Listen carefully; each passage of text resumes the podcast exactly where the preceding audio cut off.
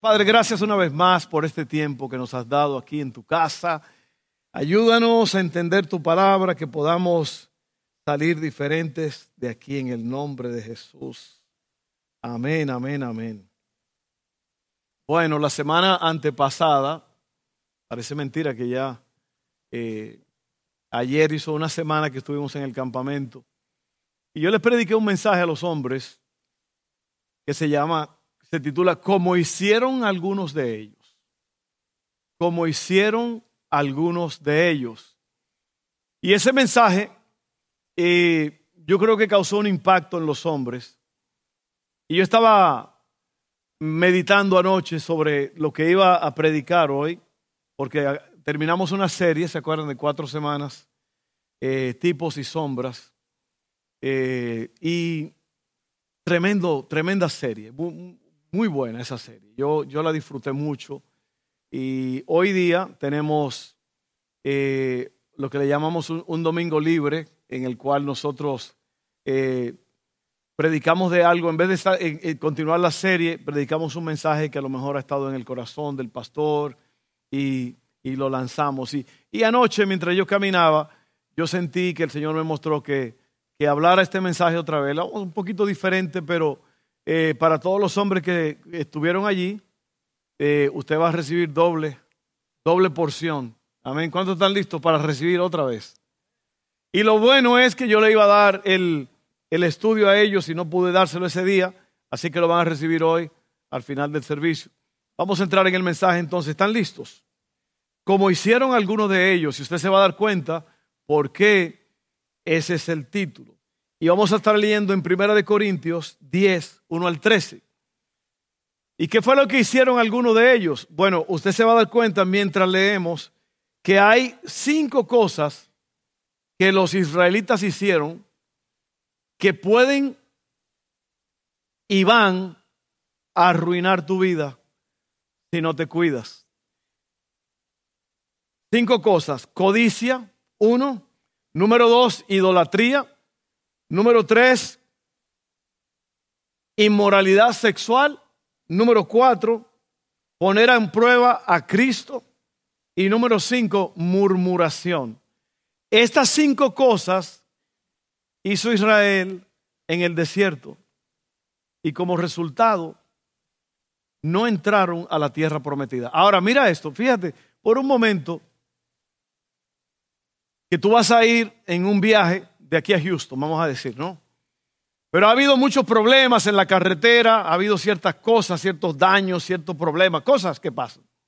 Y alguien viene y te dice, mira, cuando vayas llegando a Lafayette, date la vuelta y agarra el loop, porque hay un problema allí, pasando por el mero centro de la ciudad, hay un problema grave, ahí se, se dañó la carretera, y si no te sales, eh, vas a estar ahí cinco horas parado.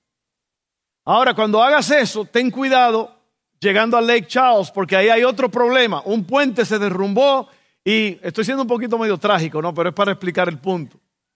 ¿Ok? Cuando vayas por allá por Orange, Texas, y cuando vayas llegando a Katy, ten cuidado porque entonces la persona te está dando una advertencia para que para que tú llegues bien y tengas un viaje tranquilo y el viaje no se prolongue.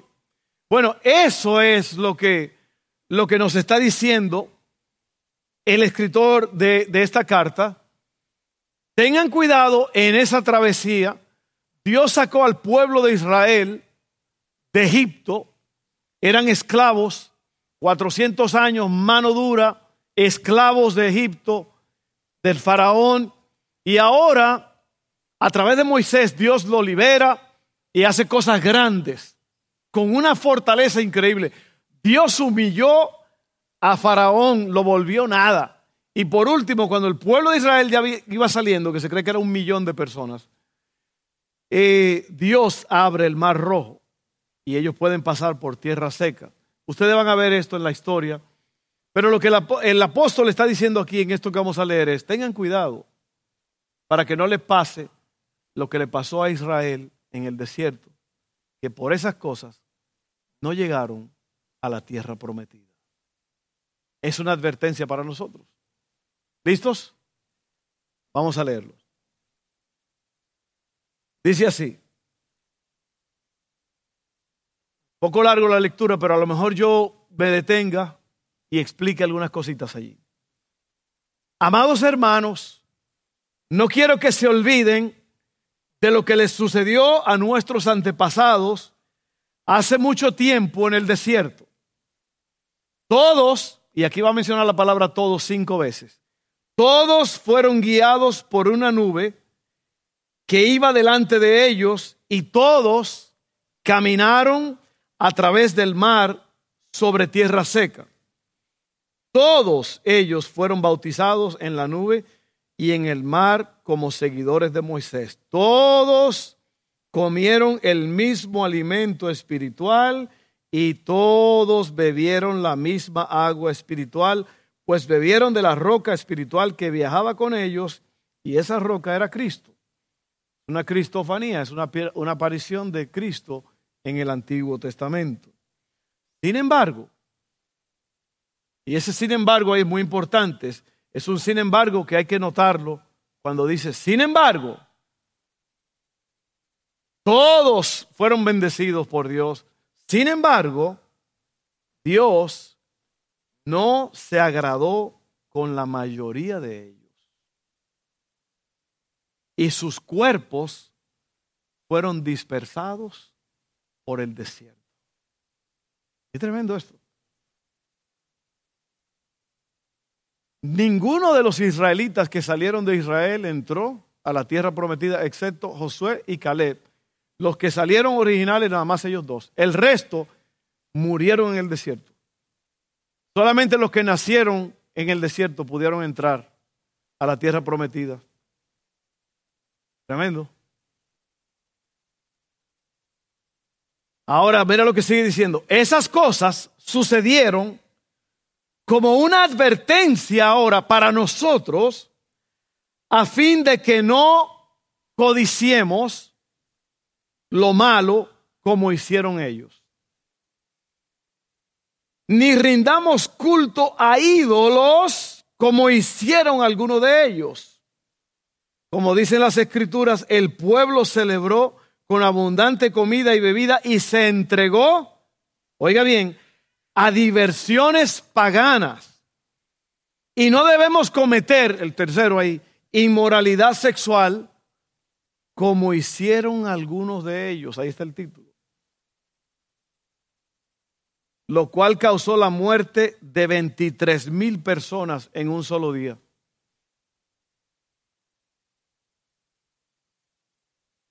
Oiga bien. Oiga bien. Tampoco deberíamos poner a prueba a Cristo, ahí va el cuarto, como hicieron algunos de ellos. Y luego murieron mordidos por serpientes. ¿Se acuerdan? Hace dos semanas predicamos esto. Y no murmuren como lo hicieron algunos de ellos. Y luego el ángel de la muerte los destruyó. Estas cosas sucedieron les sucedieron a ellos como ejemplo para nosotros, oiga bien, se pusieron por escrito para que nos sirvieran de advertencia a los que vivimos en el fin de los tiempos. Y ahora termina ese último párrafo diciendo, si ustedes piensan que están firmes, tengan cuidado de no caer. Las tentaciones que enfrentan en su vida no son distintas de las que otros atraviesan. Y Dios es fiel. No permitirá que la tentación sea mayor de lo que puedan soportar. Cuando sean tentados, Él les mostrará una salida para que puedan resistir. Algo importante en esta historia es que todos, sé yo que la palabra todos se mencionó cinco veces, todos bebieron de la misma agua, todos caminaron bajo la misma nube, todos, todos, todos. Pero esto se llama la igualdad de oportunidad. No produce igualdad de resultados. A todos nosotros se nos puede dar la misma oportunidad, pero solamente los fieles, los que están disciplinados, los que permanecen, los que resisten, pueden terminar la carrera. ¿Se da cuenta? Solamente Josué y Caleb pudieron entrar de los originales. Ni siquiera Moisés, el líder supremo, pudo entrar porque se enojó y golpeó la roca. Y Dios le dijo naranjas. Eso es triste. Eso es triste. Y lo bueno aquí que dice que todo esto se ha escrito para nosotros como una advertencia. Y varias veces lo repite. Bueno, ahora vamos a hablar de cada una de estas cosas. Cinco cosas que van a arruinar tu vida. La codicia primero. ¿Cómo se dice codicia en inglés? Covetousness. Codicia. Te voy a explicar lo que es la codicia. Para ustedes los codiciosos. Aquí no hay nadie así, ¿verdad? La codicia es el afán desmedido de una persona por tener riquezas y bienes. La codicia en este sentido implica un deseo fuerte de posesiones, ya bien sean materiales como las riquezas, propiedades, bienes, estatus, poder, influencia. En la codicia, la gente ambiciona tener más de lo que necesita para vivir.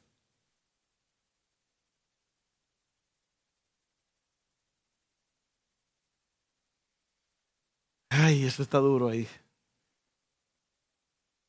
La codicia es querer más. Yo quiero más. Yo quiero más. hay personas que lo pierden todo queriendo más. Y pierden la esposa queriendo más. Pierden el esposo queriendo más. Pierden los hijos queriendo más. Pierden. Y ahora mira lo que entra aquí. Marcos 8:36. Dice así, oye bien. ¿Y qué beneficio obtienes si ganas el mundo entero pero pierdes tu propia alma?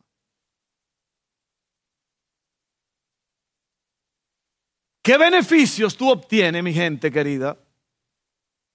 En tener y tener y tener y trabajar y trabajar y trabajar y, trabajar, si en verdad no tienes tiempo para sentarte, cruzar tus piecitos, ponerte las dos manitas sobre la nuca o detrás de la nuca y decir, ah, aquí estoy en el patio, respirando aire yodado, como dijo Cantín.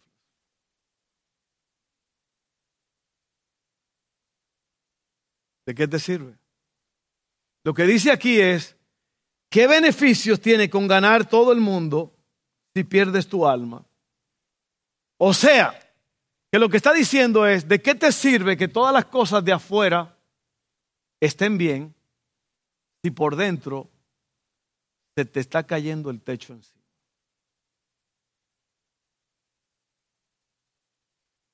Sin embargo, la gente eso es lo que hace.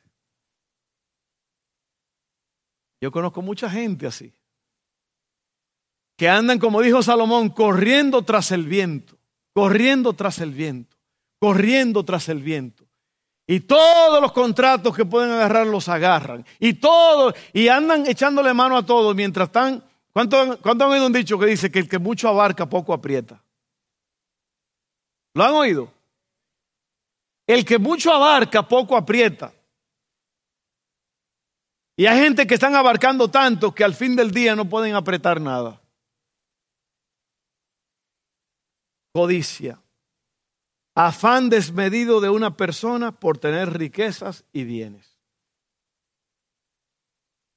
Y te lo voy a decir, no hay nada mal en tener cosas.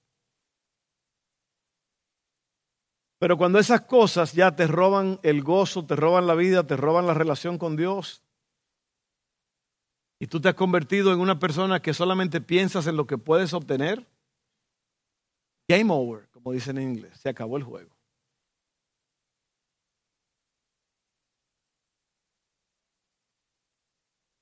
El apóstol Pablo dijo, con que tú tengas sustento y abrigo, esté contento. ¿Ven? Codicia. No codicien, dice, como hicieron algunos de ellos. Lo que hace que la codicia sea negativa en el hombre, perdón, lo que hace que la codicia sea negativa es el hambre excesiva e insaciable de posesiones. Ahora vamos a ver la idolatría. La idolatría. Es algo que toma el lugar de Dios y es adorado como si fuera Dios. Oye eso. Siempre que Dios sea reemplazado por algo o alguien que no sea Él.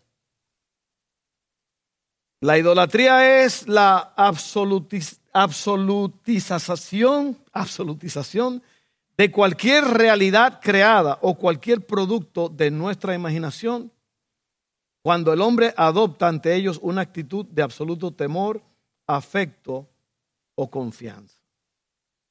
O sea, que la idolatría es cuando, y, el, el mandamiento dice, no tendrás dioses ajenos delante. No te harás imagen cielo, ni en la tierra, ni abajo. Sin embargo, sin embargo, hay personas que crean imágenes y las adoran. Hay personas que traen una imagen en su camioneta, en su carro, una, una imagen de algo. Y Dios dice, no te hagas imagen de ninguna cosa. ¿Y por qué la gente lo hace? ¿Será que no leen la Biblia? ¿Será que son ignorantes? Dios está en contra de cualquier imagen que tú te hagas, sea de yeso, sea de mármol, sea de cartón, sea una estatua, de lo que sea, de lo que sea, de lo que sea. Dios no quiere imágenes de nada porque Él es el único Dios y solamente a Él podemos adorar. El momento que tú empiezas a adorar un ídolo, Dios dice naranjas así no. Dios es fuerte y celoso, dice la Biblia. Mira lo que dice Romanos 1, 21 al 23.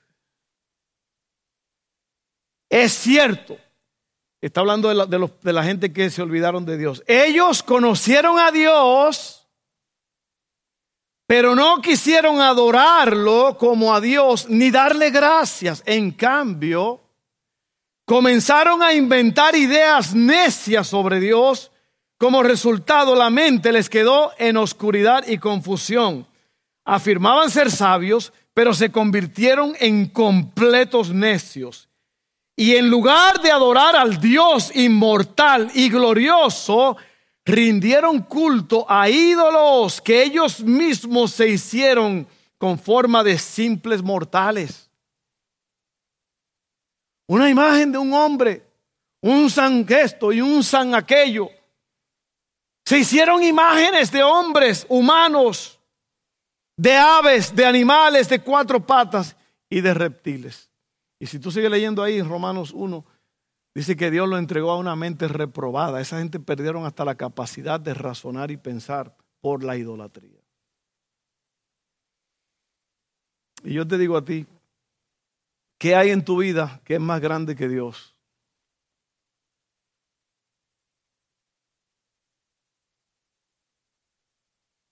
Ten cuidado. Ten cuidado con los juegos, con los partidos, con los equipos. No me voy a meter mucho en eso. Ten cuidado con un novio, una novia que te hace apartarte de Dios o enfría. La palabra, oiga, ¿sabe lo que es el mundo? John Wesley dijo algo muy importante. Él dijo que el mundo es todo lo que enfría tu relación con Dios. La Biblia dice, no amen al mundo ni las cosas que están en el mundo, porque el que ama al mundo, el amor del Padre no está en él. El mundo es todo lo que enfría tu relación con Dios. ¿Qué es lo que está enfriando tu relación con Dios? ¿Qué es lo que es más importante que Dios? ¿Tu trabajo?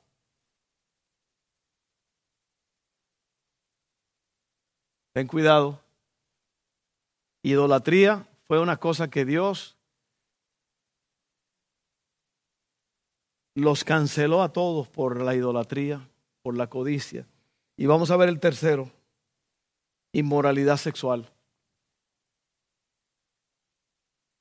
Número 25, 1 al 3 dice, mientras los israelitas acampaban en la arboleda de acacias, algunos hombres se contaminaron al tener relaciones sexuales con las mujeres moabitas del lugar. Eran mujeres paganas que no eran del pueblo de ellos. Estas mujeres los invitaron a los sacrificios a sus dioses. Así que los israelitas festejaron con ellas y rindieron culto a los dioses de Moab.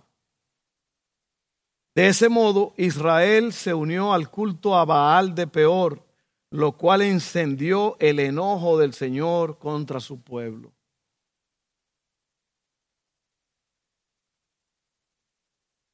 Veintitrés mil murieron ese día.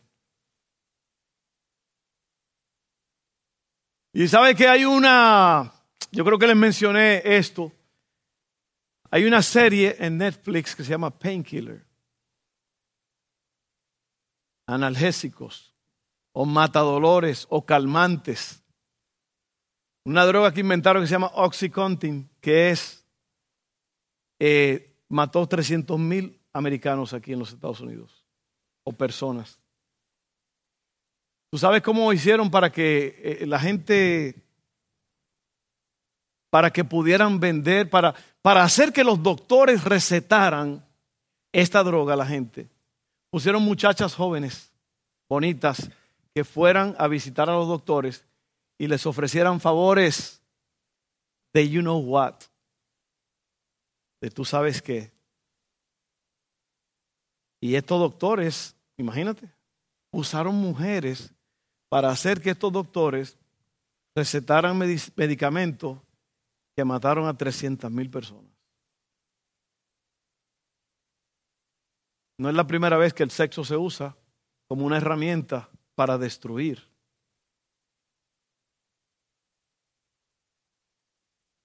Oye esto. En Gálatas 5, 19 al 21 dice, cuando ustedes siguen los deseos de la naturaleza pecaminosa, la naturaleza pecaminosa es la carne, lo que se llama la carne, ¿no? Eso, esa, esa naturaleza pecaminosa, oye bien, es la tendencia que hay en nosotros a hacer lo malo. Tienes que entender eso. El deseo que tú a veces tienes por hacer las cosas malas, esa es la carne, esa es la naturaleza pecaminosa. Y mira cómo, cuáles son los tres pecados principales cuando tú le das rienda suelta a la, a la naturaleza pecaminosa, a la carne. Oye lo que es. Cuando ustedes siguen los deseos de la naturaleza pecaminosa, los resultados son más que claros. Inmoralidad sexual, impureza y pasiones sensuales.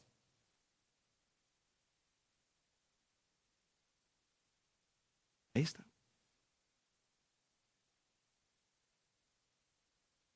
Y luego sigue diciendo idolatría, hechicería, hostilidad, pelea, celos, arrebatos de furia, ambición egoísta, discordias, divisiones, envidia, borracheras, fiestas desenfrenadas y otros pecados parecidos. Permítanme repetirles lo que les dije antes, cualquiera que lleve esa clase de vida no heredará el reino de Dios.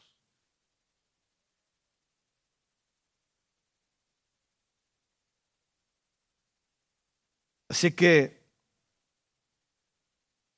Codicia. Querer, querer, querer, quiero más, quiero más, quiero más, quiero más, más dinero, quiero más casa, quiero más carros, quiero más cosas, quiero cosas, quiero cosas. Idolatría, hacerte imágenes, tener otras cosas más grandes que a Dios.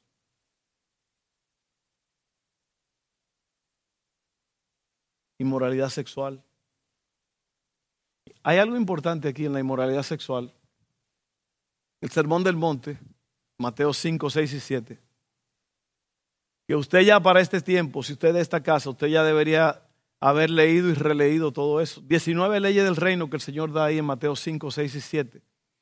Seis primeras leyes en Mateo 5 para amar a tu prójimo Siete leyes del reino para amar a Dios, Mateo 6. Siete leyes del, seis leyes del reino para amarte a ti mismo, Mateo 7. Y fíjate que en la primera ley del reino para amar a tu prójimo es, primeramente, con tu hermano no te enojes. Porque si te enojas, puedes caer en juicio. Y si le maldices a tu hermano, puedes estar en los fuegos del infierno. Segundo, Oíste que fue dicho a los antiguos, no cometas adulterio, pero yo digo, si tú miras a una mujer y la deseas en tu corazón sexualmente, ya cometiste el pecado. Segunda ley del reino, para amar a tu prójimo. Entonces eso, es un problema. Es un problema. Miren hermanos, mi deber como pastor y como líder espiritual es decirle a ustedes la verdad. Yo puedo aquí predicar un mensajito bonito, un mensajito lindo que te ayude, que te, que te anime, que te, que te haga sentir muy bonito, pero mi trabajo no es ese. Mi trabajo es incomodarte. Mi trabajo es hacerte pensar. Mi trabajo es que tú te arrepientas y cambies de dirección, porque si sigues llevando esa vida, no vas a entrar a la tierra prometida. Esta gente, todos, todos murieron en el desierto. ¿Por qué? Por idolatría, por codicia, por inmoralidad sexual y por la cuarta que te voy a decir, pusieron a prueba a Cristo. ¿Sabe lo que es poner a prueba a Cristo? Exigir que Dios se pruebe a sí mismo. Es como la persona que dice, no, el Señor, ¿sabe qué? Yo me voy a comprar el carro ese porque el Señor me va a dar el dinero que yo necesito. ¿Tú no sabes? Tú no sabes. Y hay gente que hacen eso. Y se meten en lío y compran casas y compran esto. Y después resulta que, que no. No hubo nada. Oh, pero Dios, tú, tu palabra dice. Y Dios dice, mi palabra dice, pero yo no te dije que comprar ese carro. ¿Sí o no? Mira esto, Mateo 4, 1 al 7, y esto lo leímos la semana pasada, creo que fue. O antepasada.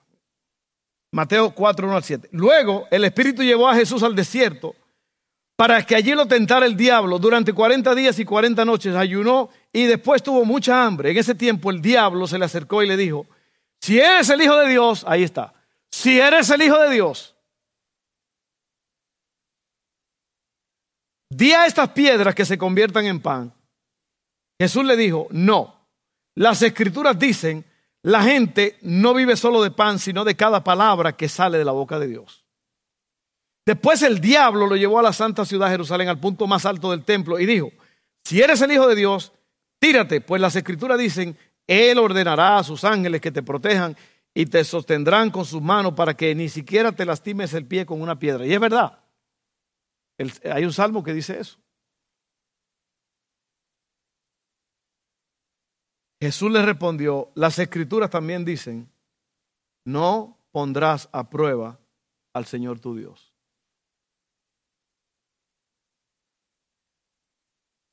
Y por último, murmuración. Número 5. La murmuración es hablar entre dientes. Hablar entre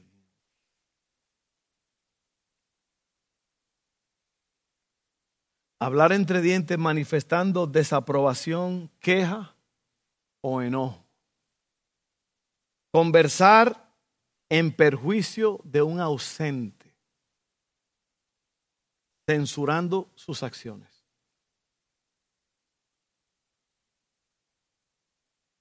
Números 12, 1 al 2.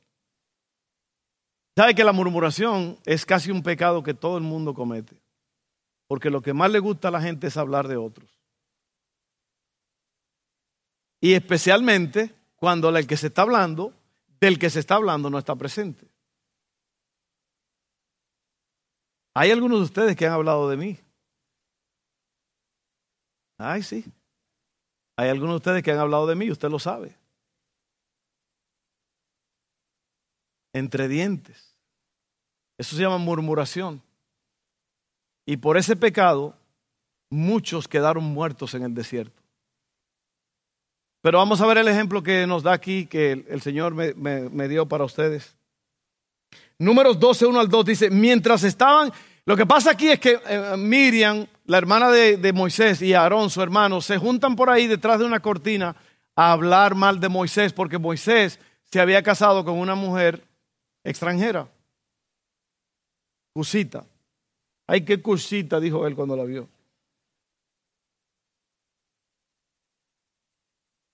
Después vamos a explicar eso, hermano Daniel. ¿Qué quiere decir todo eso? Oye bien, mientras estaban en Acerot, Miriam y Aarón criticaron a Moisés porque se había casado con una cosita. Cosita. ¿eh? Dijeron, ha hablado el Señor solamente, hicieron el, ha hablado el Señor solamente por medio de Moisés. ¿Acaso no ha hablado también a través de nosotros? Y el Señor lo oyó. El Señor lo oyó. Y mira lo que pasó. En números 12, 8, y ahí dice el A, quiere decir la segunda porción, la primera parte ahora mismo no, no, no viene al caso, pero en números 12, 8, la última parte de ese verso dice, entonces, ¿por qué no tuvieron temor de criticar a mi siervo Moisés. Y eso es lo que pasa, que la murmuración es muchas veces porque falta el temor de Dios. ¿Sabe lo que quiere decir temor de Dios? Que tú sabes que a Dios hay que respetarlo y que hay consecuencias cuando uno eh, no tiene en cuenta estas cosas. Y esta gente aquí se toma la libertad de hablar de Moisés, que es un siervo escogido por Dios. Y se ponen a hablar mal de Moisés. Y mira lo que pasa. Número 12, 10 al 12. Cuando la nube dejó de estar encima del tabernáculo, a mí me gustaría que tú leyeras todo ese capítulo para que entiendas. Cuando la nube dejó de estar encima del tabernáculo, allí estaba Miriam con su piel tan blanca como la nieve, leprosa. La lepra era la peor enfermedad en los tiempos de la Biblia. Y mira lo que le pasa a ella. Cuando Aarón vio lo que había pasado con ella, clamó a Moisés, oh mi Señor, por favor, no nos castigues por este pecado que tan neciamente cometimos. Dice, aquí, no dejes que ella sea como un bebé que nace muerto y que ya está en descomposición, porque así estaba la piel de ella. Se puso leprosa, blanca como la nieve, se le descompuso la piel y eso no era un escenario bonito. Todo por, ¿sabe por qué? Y pasa, lo que pasa muchas veces que la gente cree que porque no hay consecuencias inmediatas, que no va a haber castigo por lo que la gente dice. Y yo te voy a decir una cosa como pastor y como amigo tuyo. Si tú has hablado mal de alguien, especialmente de un líder espiritual que Dios ha escogido, arrepiéntete antes de que te pongas blanco como la nieve.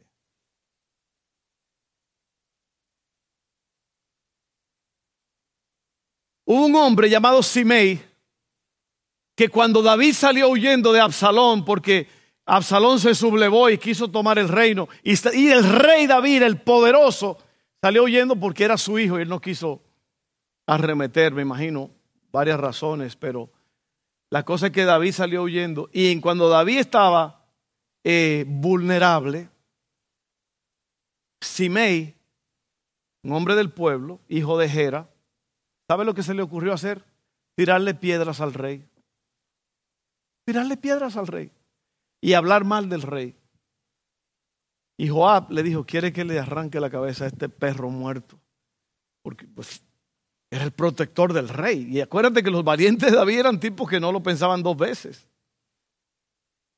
Y hay una ley, hay, una, hay, hay, hay, hay algo eh, que, que tú no puedes hablar. No puedes hablar ni maltratar y decir cosas. Decir cosas injuriosas del rey. Pero este se atrevió no solamente a hablar, pero a tirarle piedras al rey. ¿Y sabes lo que le dijo David a Joab? No, déjalo tranquilo, déjalo tranquilo, que a lo mejor el Señor lo mandó para, para hablarme, para castigar. Sin embargo, años después, cuando David estaba en su lecho de muerte, llamó a Salomón, su hijo, que iba a ser el próximo rey, y le dijo, ven acá, ¿tú te acuerdas de Simei? ¿Te acuerdas de Simei lo que me hizo? Ajá. Que no baje a la tumba sin sangre. ¿Por qué? ¿Venganza de David? No. Es que eso tenía que hacerse. Porque usted no puede hablar mal, burlarse de un líder que Dios ha escogido.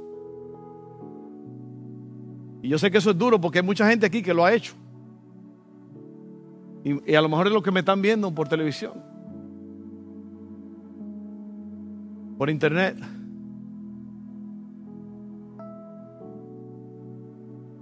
¿Y sabe lo que pasó? Como el Simei ya tenía problemas con, la autoridad, Salomón le dijo a Simei, oye, de ese límite no pases, no pases de esos límites. Y un día se le perdieron unos animales el tipo y se fue y se pasó los límites. Y Salomón lo mandó a buscar. Game over. Se le acabó el corrido a Simei. Descendió a la tumba con sangre. Pastor, ¿por qué usted habla tan crudo? ¿Por qué usted está porque es Biblia. Dios no es un juego. Jesucristo en el Sermón del Monte te da un plan de por vida, un plan de ruta, un mapa para que tú aprendas a servir a Dios, para que ames a Dios, a tus semejantes y a ti mismo. Y aquí el pueblo no entró a la tierra prometida porque codiciaron, idolatraron, cometieron inmoralidad sexual, pusieron a prueba a Dios y por último murmuraron. Yo te voy a decir, ¿cuál de estas cosas te puede detener a ti de no llegar a donde Dios quiere que tú llegues? Porque allí mismo en Mateo 5 Jesucristo, el Señor Jesús dijo, y Jesús dijo, mis palabras no son mías, sino del Padre que me envió. Y Jesús dice, no todo el que me dice Señor, Señor, entrará en el reino, solo entrarán los que hacen la voluntad del Padre. ¿Y cuál es la voluntad del Padre? Ahí está. Ahí está en Mateo 5, 6 y 7. Y ahí está donde te la leí. Lo que acabamos de leer, tú te lo vas a llevar eso. Así que mi hermano querido, yo quiero que tú la hagas, yo quiero que tú vivas. Yo, yo estaba, eh, Néstor dijo ahorita hace un rato que había gente que estaban medias muertas. Y yo lo sé, hermano, yo lo vi eso. ¿Y sabe por qué hay gente que están muertas mientras están adorando aquí? Otros. Porque usted viene a la iglesia, a la iglesia, tú no vienes a adorar a Dios. A la iglesia tú vienes a continuar la adoración a Dios. ¿Me entiendes? Vienes a continuar lo que tú has estado haciendo todo el día, desde que te levantaste, adorando, haciendo lo que tienes que hacer, adorando a Dios, clamando, leyendo la palabra. Cuando tú vienes aquí, tú lo que vienes es a continuar adorando a Dios con el pueblo de Dios. Y hay personas que están aquí que no adoran, no tienen relación con Dios y se le hace difícil. ¿Por qué? Porque tuvieron un pleito en el camino con el esposo, con la esposa. Hay cosas que lo están agobiando. Y lo que pasa es, Néstor, que vienen y están aquí, están así. Mientras el pueblo está adorando a Dios, ellos están callados. ¿Por qué? Porque no es la costumbre. Entonces, lo que te dije todo esto para decirte que esta vida hay que vivirla. Hay que vivir de acuerdo a la palabra de Dios, haciendo lo que dice la palabra de Dios. No codicies, mi hermano, no codicies. Sé feliz con lo que tienes. No hay nada malo en ganarse el sustento, no hay nada malo en trabajar duro para vivir bien. Pero cuando tú empiezas a perder tu salud, tu familia, por querer tener más cosas, ahí se acabó el juego.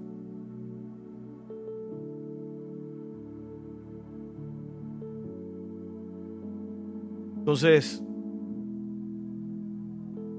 no codicies. No seas un idólatra. Oh, pero hay gente que tienen a, este, al, jugador este a Messi, es un ídolo. Neymar, fulano. Y cuando oyen ese nombrecito se vuelven locos, le dan una, una tembladera por dentro. Es un ídolo. Es un, es un ídolo. Cuando Messi va al baño y usa el baño, y es de igual que cuando tú vas. Él tiene muchas inseguridades. Es un ser humano, es un simple hombre que sabe cómo correr con una pelotita y por eso se ha hecho famoso. Lo han hecho un ídolo. Y que Dios lo bendiga a Messi. Según él, él es creyente y ha dado gloria a Dios. Pero lo que te quiero decir, no hagas a una persona un ídolo, un cantante, un novio, una novia.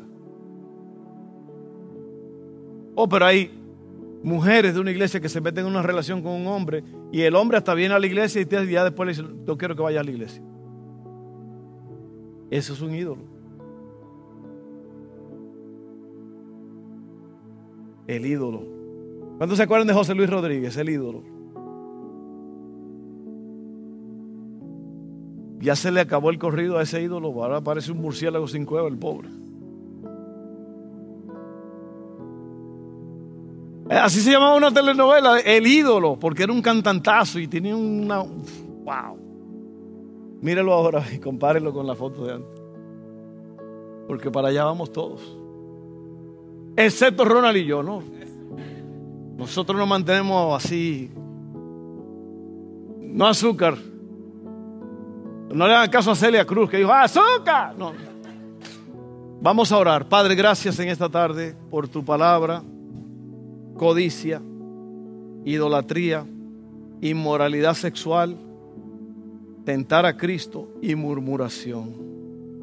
Ayúdanos, Señor, a no tener estas cosas en nuestra agenda diaria, ni por un segundo.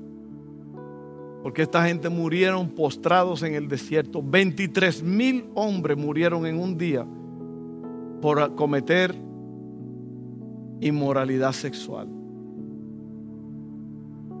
Así que Padre, ayúdanos a ser hombres, mujeres rectos en todo lo que hacemos. Ayúdanos siempre a pensar en las consecuencias.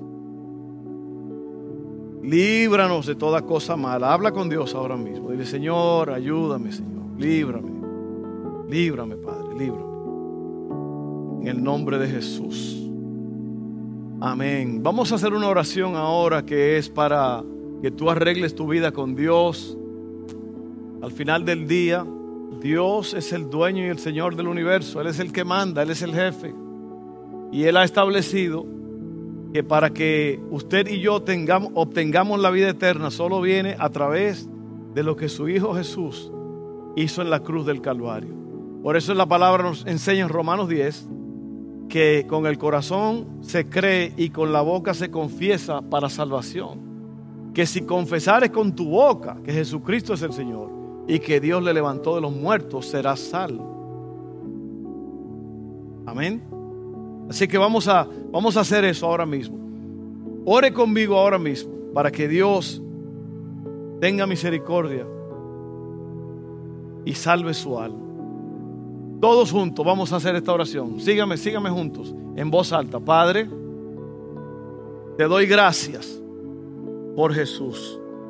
Él murió en la cruz tomó mi lugar, llevó mi pecado, pagó por mí. Yo me arrepiento y me acerco a ti. Ten misericordia de mí, Padre. Yo creo en lo que Cristo hizo y yo me arrepiento de todo pecado por esa confesión. Sálvame en el nombre de Jesús.